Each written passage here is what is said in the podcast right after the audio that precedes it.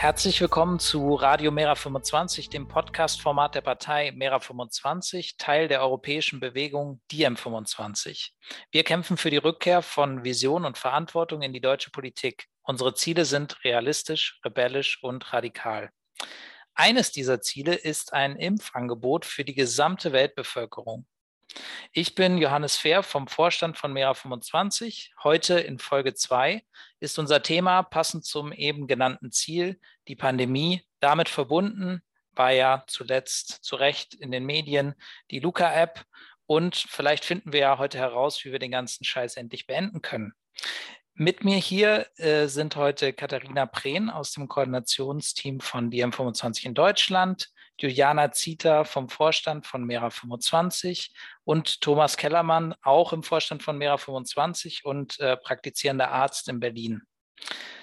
Ja, und ähm, zum Einstieg ähm, gebe ich mal an Katharina und wir ähm, fangen mal an, darüber zu sprechen, was denn in letzter Zeit so los war mit der Luca-App, ähm, wo denn die Aufregung herkommt.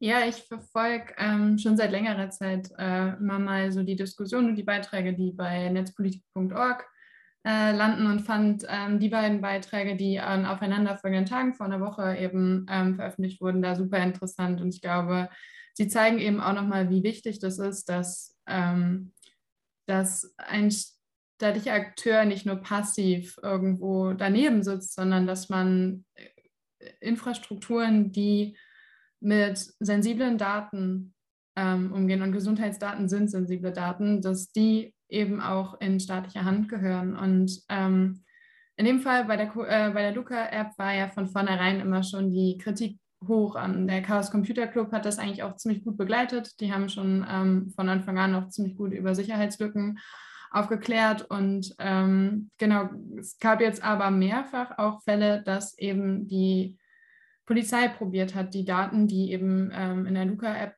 ähm, ja, gesammelt werden, ähm, zu nutzen. Und in dem Fall oder in dem Artikel auch ging es dann eben ganz konkret darum, dass die Polizei aus Mainz ähm, eben die Daten genutzt hat, um ähm, ja im Prinzip ein, ein Todesfall war eine Person nach einem Kneipenbesuch ähm, verstorben und um das eben aufzuklären, beziehungsweise sie wollten eigentlich ähm, an Zeugen kommen. Der SWR hat in dem Fall halt eben darüber berichtet und ähm, die Polizei hat sich dementsprechend an das Gesundheitsamt ähm, gewandt und eben auch Zugang zu den äh, Daten erhalten und konnte im Zuge dessen dann äh, 21 ZeugInnen äh, ermitteln. Und ähm, ja, das ist grundsätzlich eben nicht das erste Mal und ich musste bei dem Artikel auch schmunzeln, weil ähm, dort eben der Satz, den hatte ich auch nicht zum ersten Mal gehört, aber ähm, es fiel der Satz, wo ein Trog ist, da kommen die Schweine. Also sprich, wo Daten eben einfach, naja, rumliegen in Anführungsstrichen oder wo sie eben ähm, nicht entsprechend gesichert vorliegen ähm, und wo der Schutz der Privatsphäre dann einfach auch gefährdet ist, ähm, da ist die Gefahr immer groß. Und nun hieß es eben, dass sich die ähm, Behörde und auch die Ermittler und ErmittlerInnen ähm, entschuldigt haben und eben auch das, das bereuen, dass es passiert ist, in Anführungsstrichen, aber das hilft im Endeffekt dann auch nicht mehr so sonderlich weiter. Ähm, zumal halt eben nach dem Infektionsschutzgesetz ähm, die Daten nur zur Pandemiebekämpfung verwendet werden. Und das ist so ein bisschen ein Anschlusspunkt und das fand ich erstmal super interessant. Zumal parallel dazu eben ähm, Diskussionen drum starteten, was ist dann eigentlich mit der Luca-App und was vielleicht auch mit der Corona-App, aber vor allen Dingen halt eben Luca, ähm, wenn es jetzt, mh, wenn die Pandemie irgendwann einmal vorbei sein sollte. Weil was bei der Luca-App ja eigentlich auch mega interessant ist, ist, dass, ähm, dass sie so super krass verbreitet ist. Also sie hat fast 40 ähm, Millionen NutzerInnen, ähm, so zumindest die Informationen ähm, der Betreiberin selbst. Und ähm, damit hat sie eine super große Installationsbasis. Das bekommen eigentlich sonst nur so Riesenkandidaten wie WhatsApp oder TikTok oder auch Instagram hin. Ähm, und das ist in dem Fall ja sehr interessant entstanden, weil ähm, die Bundesländer eben gesagt haben, sie brauchen diese App. Es bestand eine große Dringlichkeit und ähm, schlussendlich wird sie jetzt aber wohl scheinbar kaum benutzt. Auch darüber hat der Chaos Computer Club eben schon mal berichtet in der Vergangenheit. Das Problem da liegt einfach, dass aktuell das Infektionsgeschehen so stark ist, dass, ähm, dass die App eigentlich nicht mehr nutzbar ist, weil das Problem eigentlich schon inhärent ist. Es wurde ein manueller Prozess automatisiert, aber es ging nicht darum, diesen Prozess anders ähm, zu gestalten. Und somit aufgrund des hohen Infektionsgeschehens ähm, können die Behörden damit scheinbar gerade eben einfach nicht viel anfangen und somit wird es nicht genutzt.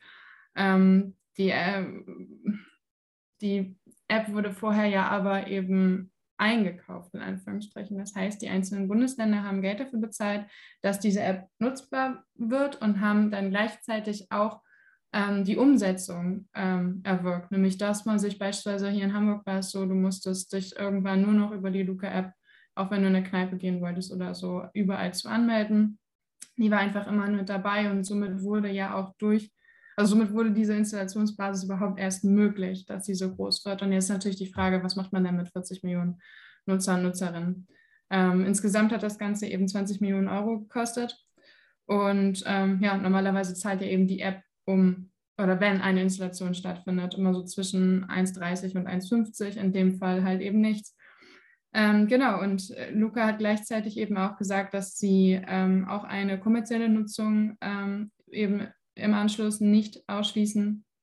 Und so ist jetzt die Frage, was Sie damit machen. Sie haben wohl scheinbar damit begonnen, ähm, Speisekarten beispielsweise zu integrieren. Ist die Frage, ob das dann noch interessant ist, aber Sie haben halt da auf jeden Fall erstmal den Vorsprung. Und ähm, gleichzeitig haben Sie eben ähm, eine PR-Agentur kontaktiert, die dann auch konkret lobbyieren soll. Ähm, und genau, die Bundesländer müssen nun entscheiden bis, ähm, bis März, ähm, ob sie die App weiter nutzen wollen oder eben nicht. Und ähm, diese ganze, die ganze Geschichte, dieser ganze Hergang ist doch äußerst äh, dubios und zeigt halt einmal mehr, wie wichtig das einfach ist, dass solche Infrastrukturen nicht so aufgezogen und outgesourced werden, wie es da passiert ist. Das sind sensible Daten und die gehören anders geschützt.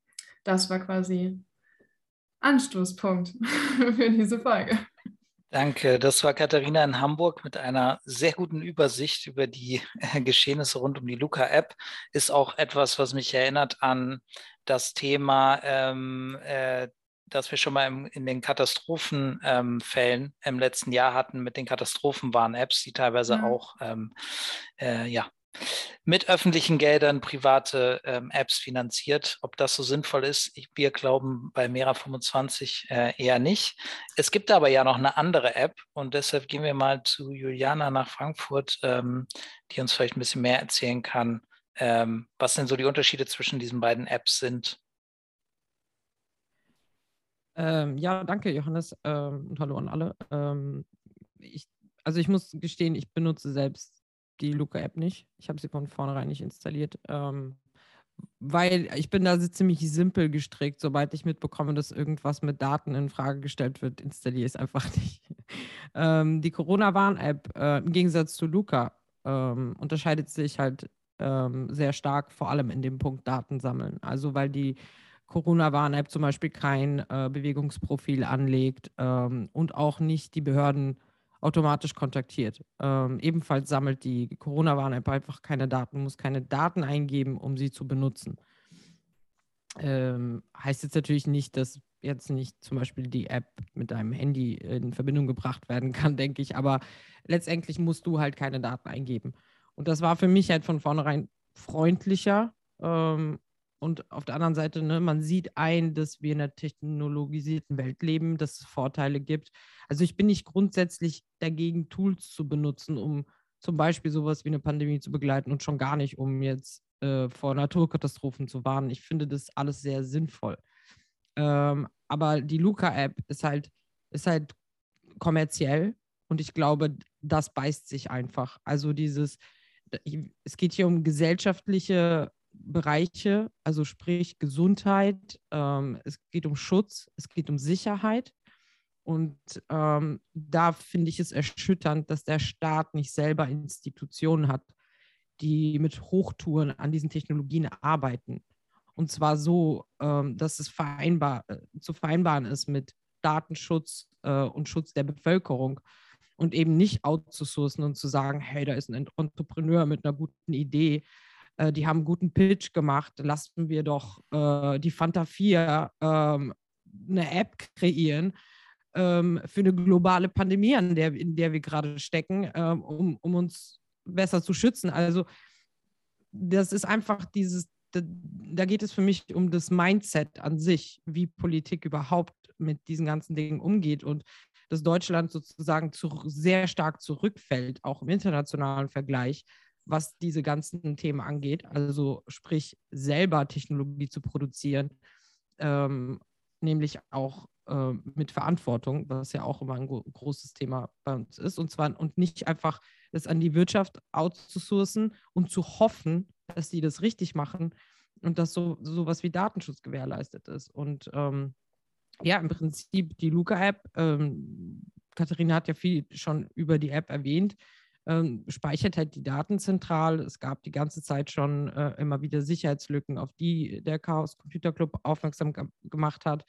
Sie haben dann immer wieder gesagt, okay, wir haben sie jetzt geschlossen, aber äh, ne, wie, du, wie du gesagt hast, ne, wo Daten sind und wo Daten zentral gespeichert werden, wird es immer Interesse geben, Interessensgemeinschaften geben und Probleme geben damit. Ähm, und de facto gehören diese Daten einfach nicht gespeichert. Fertig.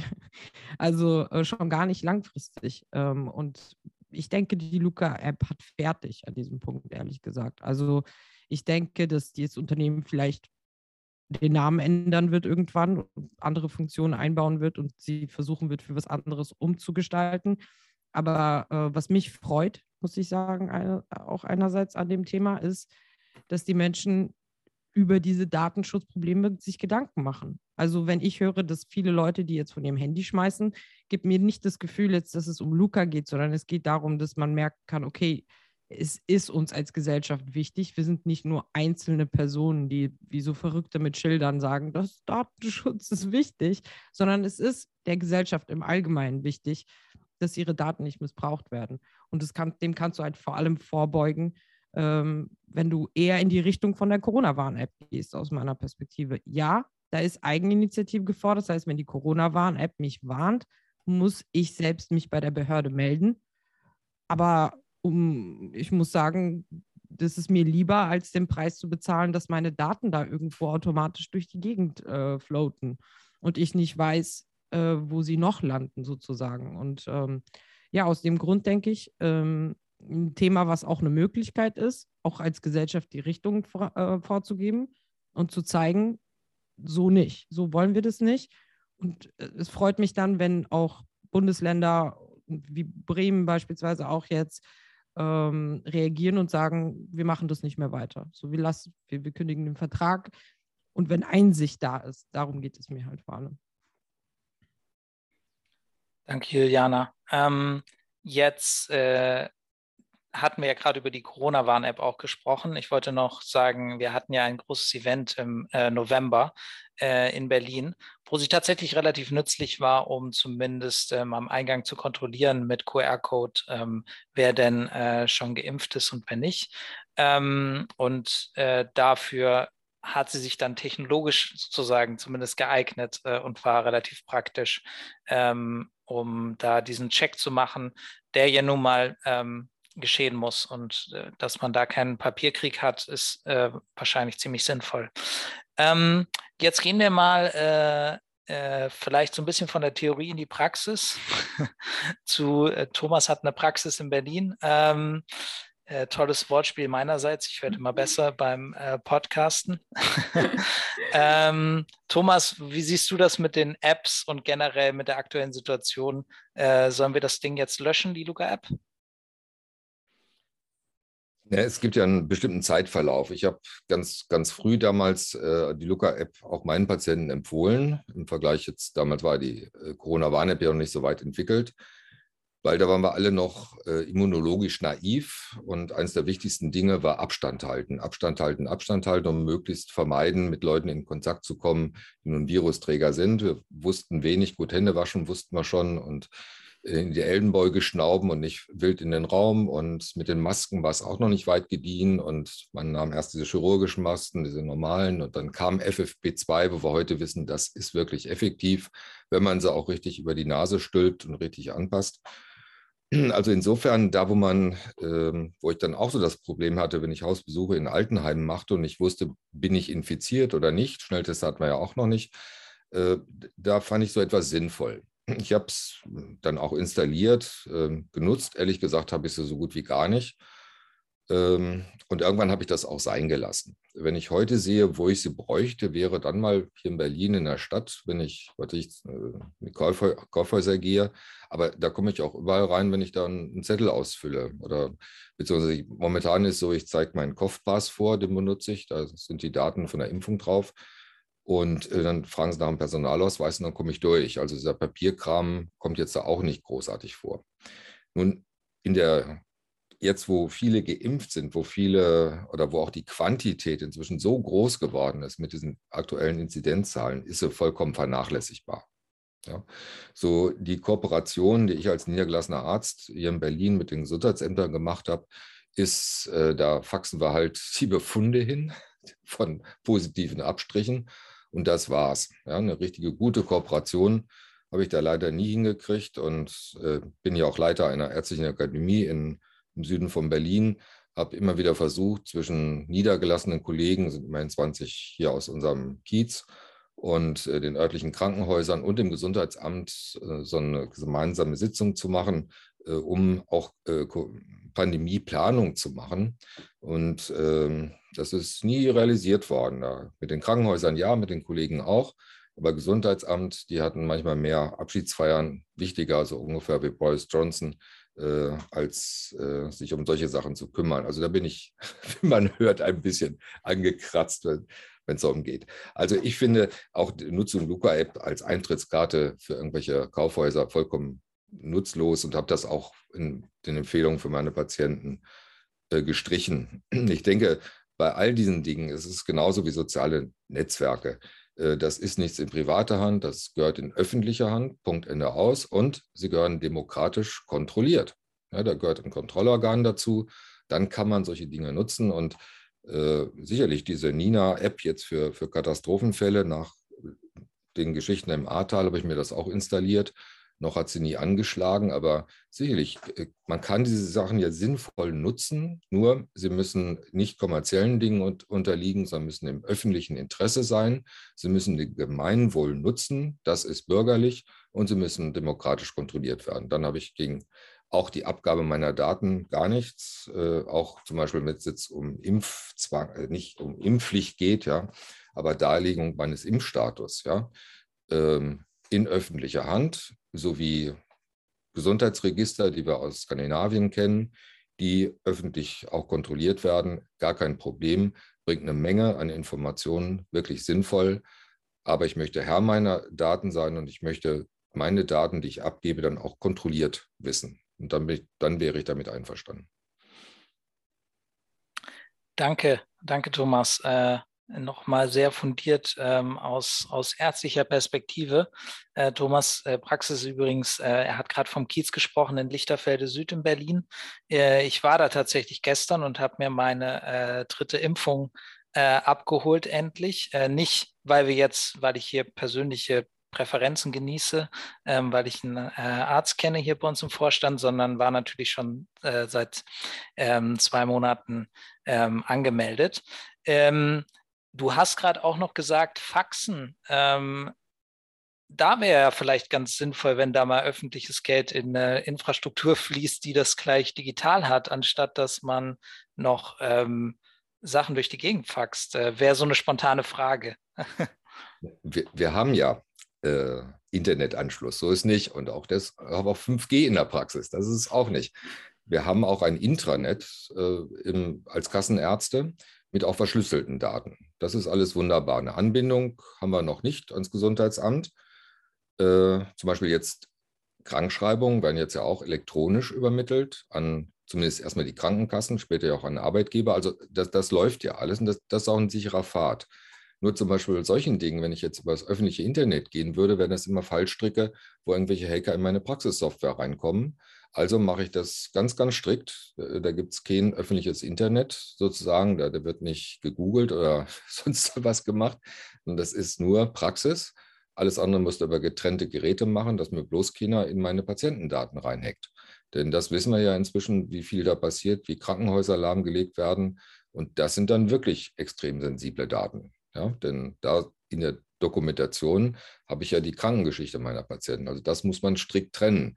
Deswegen machen wir so etwas, dass das elektronisch übermittelte Befund eines positiven PCR-Testes äh, ausgedruckt wird und per Fax ans Gesundheitsamt übermittelt wird.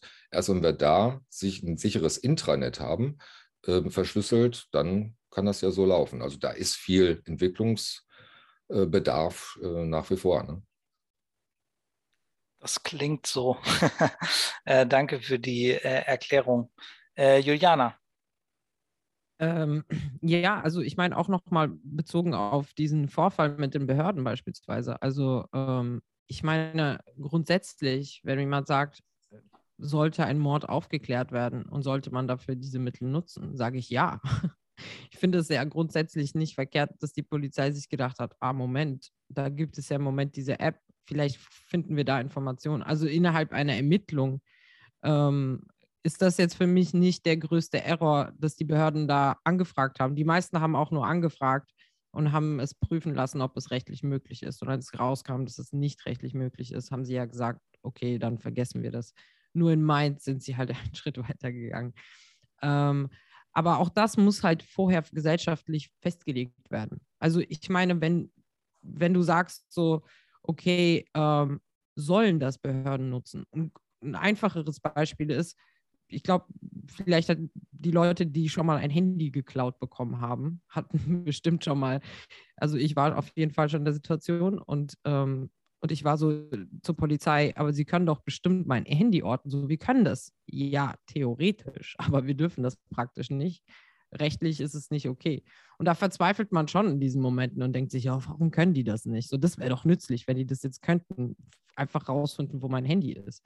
Aber selbst wenn ich über meine, ne, Apple zeigt dir an, wo dein Gerät ist, aber selbst diese, wenn ich ihnen das vorlegen würde, würden sie vielleicht klingeln. Aber selbst das ist schon grenzwertig eigentlich. Also, ne? Da kann ich ja nur mein eigenes Gerät orten, also nicht jemand anderes. Ähm, aber es gibt halt schon so Momente, in denen ich mir denke, gerade aus polizeilicher Perspektive nützt ihnen voll viel Technologie gar nichts. Ähm, daher finde ich es okay, wenn man es möglich machen sollte. Das heißt, dass sie einen Antrag stellen dürfen, diese Infrastruktur zu nutzen innerhalb von Ermittlungen. Da bin ich nicht so anti, muss ich sagen. Also wenn die Polizei jetzt einen Antrag stellen kann und wenn der stattgegeben wird, weil es Grund zur Annahme gibt, so dass man dann so eine Infrastruktur nutzt, kann schon durchaus sinnvoll sein aber das kann einfach nicht aus Versehen passieren. Also es darf kein Error sein im System, dass da einfach Daten offen liegen und man sie einfach irgendwie ähm, anzapfen kann. Ähm, das ist nicht in Ordnung.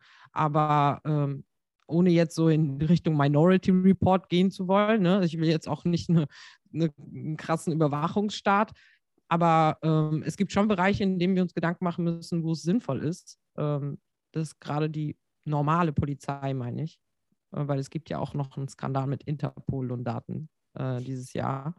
Ähm, aber ich meine, so, so, ne, so die Polizeistation bei dir um die Ecke, die können ja am allerwenigsten noch von allen. Ausgenutzt wird es vor allem von anderen Behörden, die ähm, weniger mit den direkten Bürgern interagieren. Ne? Geheimdienste, Interpol, äh, finde ich ganz krass den Skandal, ehrlich gesagt. Ähm, beispielsweise, ähm, genau.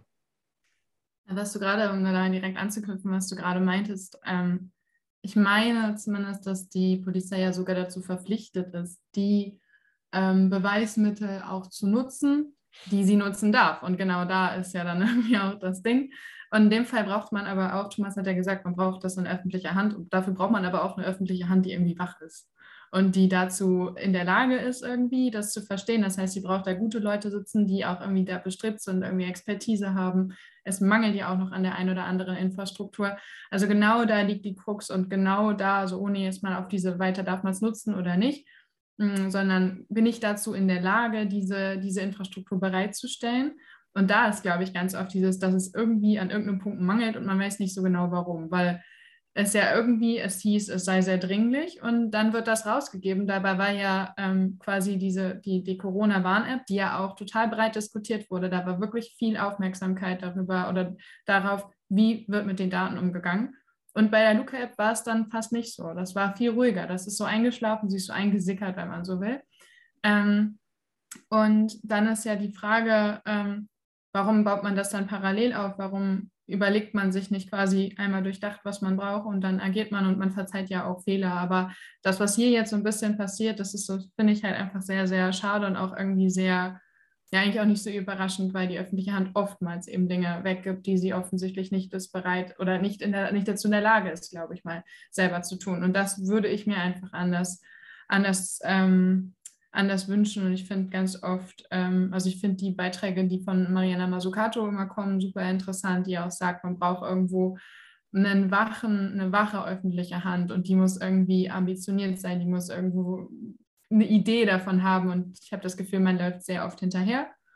Und so kommt man eben dann in diese Lagen. Und jetzt im Anschluss ist es ja durchaus interessant, auch zu fragen, was macht man denn? Also wir müssen uns auch überlegen, was machen wir denn mit der Corona-Warn-App? Wird die für immer Corona-Warn-App heißen. In dem Fall ist ja gut, dass wir so eine große Installationenbasis haben, weil vielleicht kann sie sowas wie Nina oder die, die anderen, auch da gibt es ja mehrere, ablösen und das tun, was sie auch tun muss. Also ich weiß, dass wir, keine Ahnung, vor zwei Jahren war es, glaube ich, da gab es diesen Internet, also gab es diesen Warntag und ich dachte, das geht bestimmt richtig ab, weil ich mich an meine Grundschulzeit erinnern musste, wo wir, wo wir unseren Klassenraum neben einer Sirene hatten und jede Woche Mittwoch um zwölf ging vier Jahre lang diese Sirene und man hörte nichts in Hamburg. Es war einfach Totenstille und ich hatte die Nina-Warn-App noch nicht. Habe ich dann auch ähm, seit, den, seit, den, ähm, seit der Flugkatastrophe. Aber ich denke, so, es ist ja, wenn man mal in die Zukunft denkt, es ist durchaus sinnvoll, dass man sich eine, eine, ähm, eine ja, irgendwie Infrastrukturen sucht, die sicher angelegt sind, also schon in der Anlage her so funktionieren und die das tun, was sie tun müssen, nämlich im Zweifel warnen. Und natürlich habe ich auch dann Eigenverantwortung, mich entsprechend zu verhalten. Das haben wir ja vorher auch ausdiskutiert, wie wir uns zu verhalten haben. Und genau, also ich fände es halt gut. Ich hatte die Nina Warneck beispielsweise früher lange nicht. Wenn das quasi transferieren würde, wäre für mich kein, kein Problem. Ich muss auch sagen, bei mir hilft die Nina Warneck gelegentlich aus. Die sagt so Sachen, die nicht zwangsweise stimmen warnt mich vor Sturmfluten, die habe ich dann meistens nicht vor der Haustür, aber das ist ja schon mal nicht verkehrt. Nur man kann ja überlegen, was machen wir genau damit, aber man braucht dafür auch einen Plan und der scheint ganz oft nicht da zu sein. Ja, ähm, gibt ja auch noch andere Arten und Weisen. SMS funktioniert auch immer noch. Genau, äh, genau. Hat zum Beispiel äh, letztes Jahr in Portugal bei mir funktioniert. Dort auch. Dann wurde es teilweise für äh, Covid-Nachrichten genutzt. Ähm, ja, ansonsten würden wir aus unserer Sicht natürlich noch fordern, ähm, dass Transparenz vorhanden sein muss ähm, und dann auch Gewaltenteilung. Äh, vielleicht auch ähm, muss man sich das auch überlegen, äh, ne, wo die Daten gespeichert werden. Vielleicht nicht alle an einem Ort, der dann ähm, infiltriert werden kann und wo sie dann äh, in die Hände kommen, wo sie nicht sein sollten. Wir gehen aber nochmal zurück zu Thomas. Ja, ich wollte noch so einen Gedanken einwerfen. Und ich zitiere ganz gerne ein Buch von Negri und Hart, Assembly. Äh, da geht es so ein bisschen um Gewaltenteilung. Da will ich jetzt nicht drauf eingehen. Also die Frage, wie kann man das denn vernünftig öffentlich äh, kontrollieren? Aber es geht auch um einen Begriff, äh, wer entwickelt etwas. Also äh, wir gehören sicherlich nicht zu denen, die sagen, das muss jetzt staatlich gemacht werden, als wäre der Staat nun irgendetwas Besonderes, der auch so etwas besonders gut konstruieren sollte, sondern auch Nekiro und Hart sprechen immer von Entrepreneurship, also äh, die Kreativität, ob du das jetzt Start-up nennst oder ob, oder, was weiß ich, Kreative oder wie auch immer, das äh, sollte man, soll man sprudeln lassen. Da muss jetzt nicht nach irgendeiner Institution äh, fragen. Es muss nicht der Bundesgesundheitsminister solche Apps jetzt entwickeln, sondern lass sie doch sprühen. Nur wenn sie dann äh, umgesetzt werden, realisiert werden, die Art und Weise, wie sie installiert werden, das gehört eben einmal in öffentlicher Hand. Punkt eins, äh, da äh, gibt es keine Profite und wenn es Profite von solchen Dingen gibt, dann gehört es die alle. Dann müssen diese äh, Profite, die, die man damit macht, auch wieder zu denen zurückfließen, diese letztlich spenden. Das sind nämlich alle Datenspender, genauso wie bei sozialen Netzwerken. Und A2 immer Kontrolle. Ja, es braucht dazu ein Kontrollorgan, Ombudsmann oder wie du es nennen willst. Und äh, das muss überwacht werden. Dann, dann ist es doch okay. Ja, also äh, nicht rufen nach irgendjemandem, der das nun besonders gut könnte, sondern wirklich Konkurrenz der Ideen und, und Wettbewerb der Ideen, das ist vernünftig. Und, und Niki und Hart äh, in diesem Assembly-Buch, was ich jedem einmal wieder ans Herz lege, aus dieser Trilogie, äh, sprechen von diesem Entrepreneurship, also dieser, wie äh, bringen wir Dinge voran, äh, das sollten wir fördern. Da gibt es keine, keine Vorgaben oder äh, auch keinen Akteur, der nun besonders dafür prädestiniert ist. Lass die Ideen sprudeln und dann gucken wir, was sich davon wirklich vernünftig durchsetzt.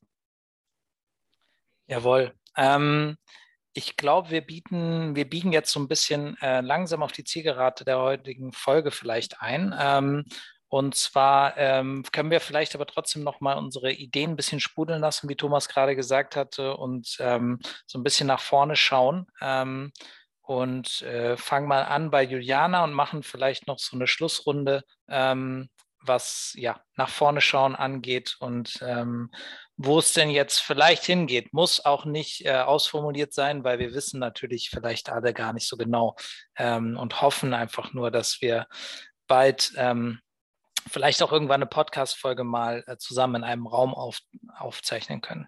Juliana. Ähm, ja, also ich meine, im Prinzip hat der Thomas ähm, schon so ein bisschen die Richtung vorgegeben. Ich denke, ähm, ja, Wettbewerb der Ideen, ähm, aber es kommt halt immer auf den Ursprungsgedanken an und den Blickwinkel, in dem man sowas anfängt. Also ähm, ich denke beispielsweise bei der Luca-App, ähm, dass die Perspektive war, vermutlich war, äh, sage ich, ich spekuliere jetzt einfach mal, ähm, dass man sagt, okay, äh, hinter diesem Projekt steht jemand, der bekannt ist in Deutschland ähm, von Infanta 4. Und ich glaube, dass, dass die Politik halt einfach immer noch in diesem, wie verkaufen wir der Bevölkerung etwas? Wie, äh, ne, so dieses, da ist keine Transparenz, ist so dieses trügerische, ach, der ist so populär, wenn, wenn jemand von den Fanta 4 so eine App macht, dann installieren die Leute die bestimmt wahrscheinlicher, als äh, wenn das so eine staatliche, boring Corona-Warn-App ist. Also ich glaube, dass da viel primitives Mindset hinter diesen Projekten steht, also seitens der Politik, weil anders kann ich mir das gar nicht erklären. Also irgendwie letztendlich. Also man sieht es ja auch in sehr vielen anderen Dingen. Und ich glaube, Gregor Gysi hat das irgendwann neulich in einer Talkshow gesagt, äh, was sehr stark mit dem, was ich die ganze Zeit denke, resoniert hat.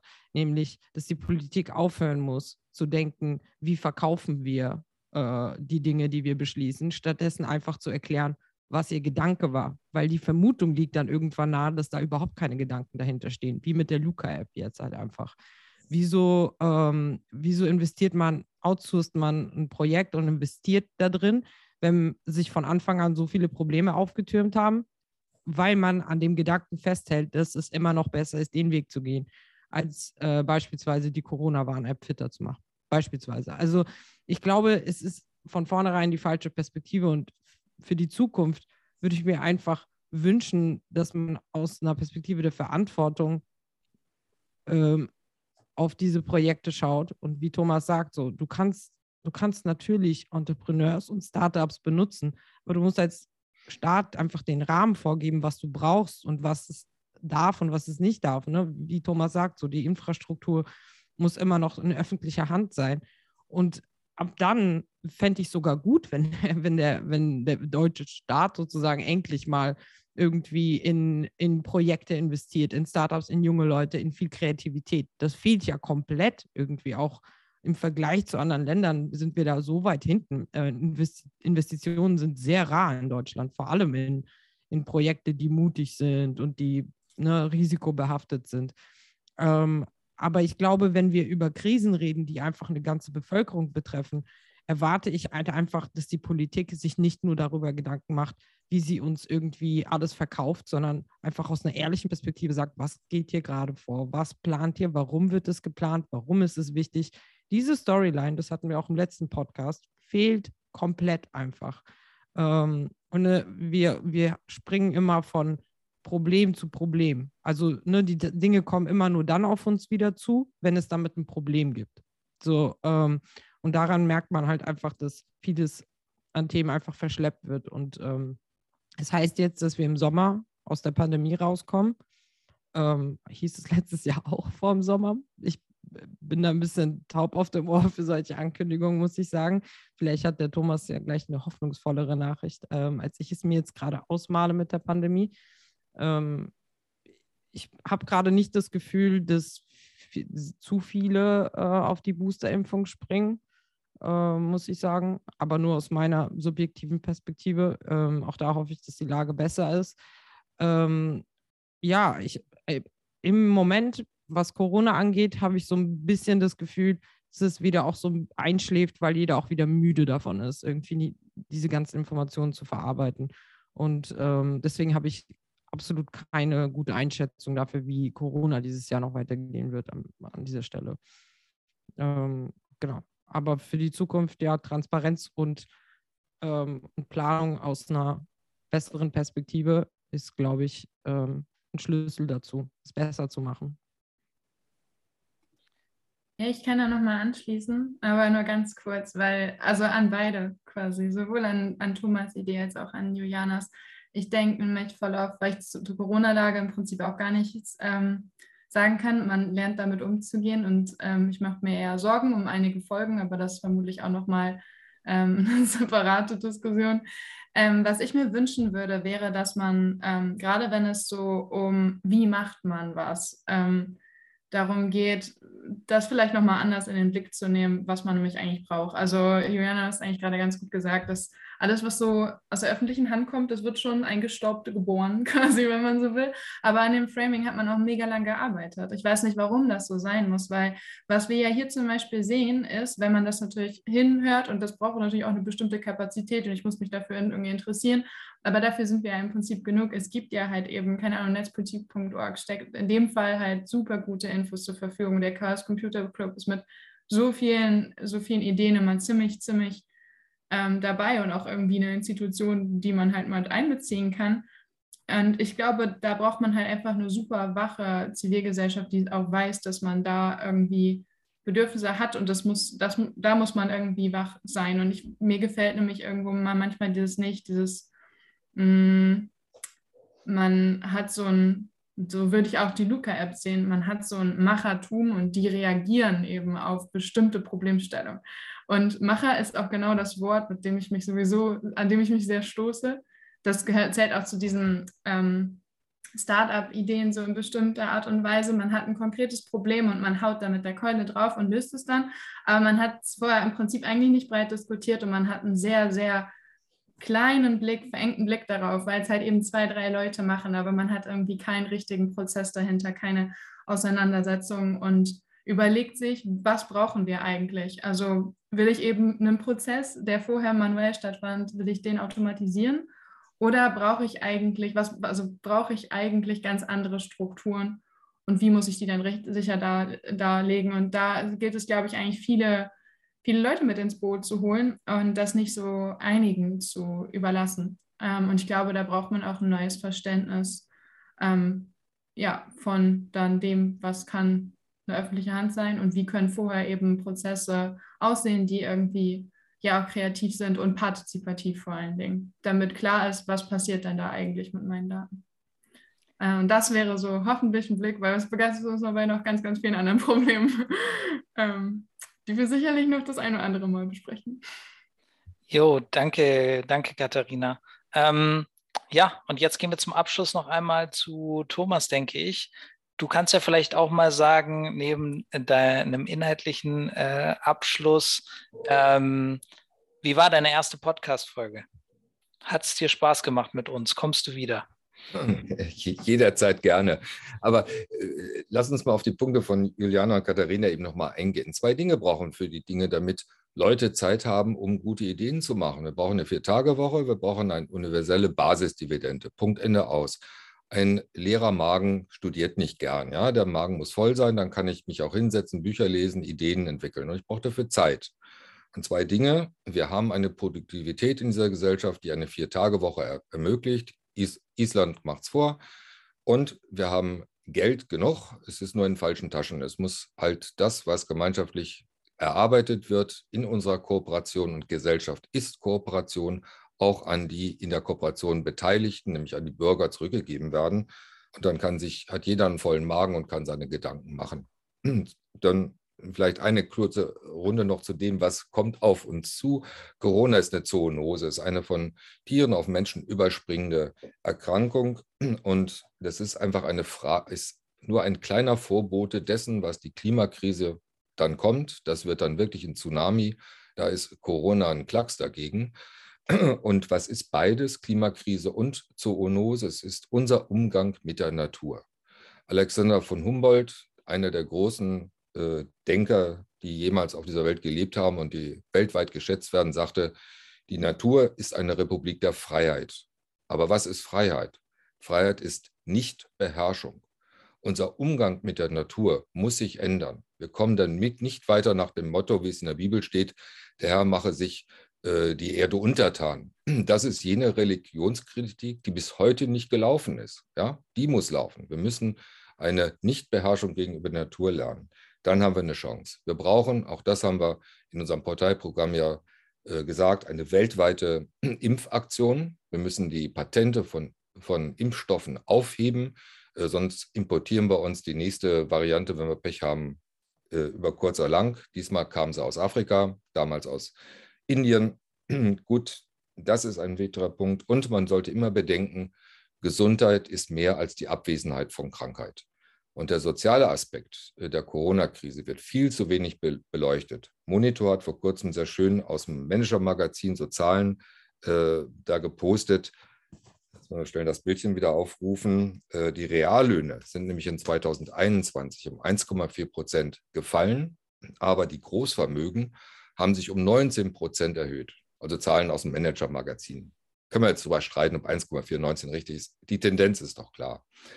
Und wenn wir diese Sachen nicht angehen, äh, dann lösen wir auch die, die Basisprobleme nicht.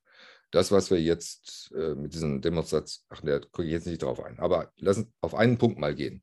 Das Thema Miete. Ich habe zum Beispiel am Anfang äh, 21 gesagt, dann, wenn eine Pandemie ist und die Leute gehen in Kurzarbeit und haben noch 70 Prozent äh, ihres Einkommens, dann brauchen wir ein Mietenmoratorium. Dann müssen in dieser Zeit die extraordinären Profite, die aus Mieten gezogen werden, abgesenkt werden. Miete minus 20 Prozent, wenn, wenn dein Einkommen 30 Prozent fällt. Ja? Äh, solche Dinge, das müsste man machen.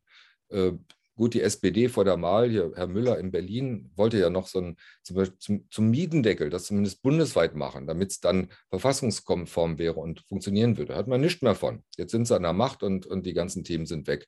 Kevin Kühnert ist auch in der, äh, was weiß ich, wo versunken. Also ähm, Leute, guckt mal in unser Programm von Mira 25, dann wisst ihr, wo der Zug abfahren kann. es gibt nichts Gutes, außer man tut es. Sehr gut, Thomas. Äh, danke dir. Äh, wie ihr gerade schon gehört habt, hat Thomas auch noch mal eine, einige unserer anderen Ziele ähm, äh, erwähnt, also die Vier-Tage-Woche zum Beispiel, ähm, die natürlich auch alle ein Gesamtbild ergeben und äh, uns zusammen helfen würden.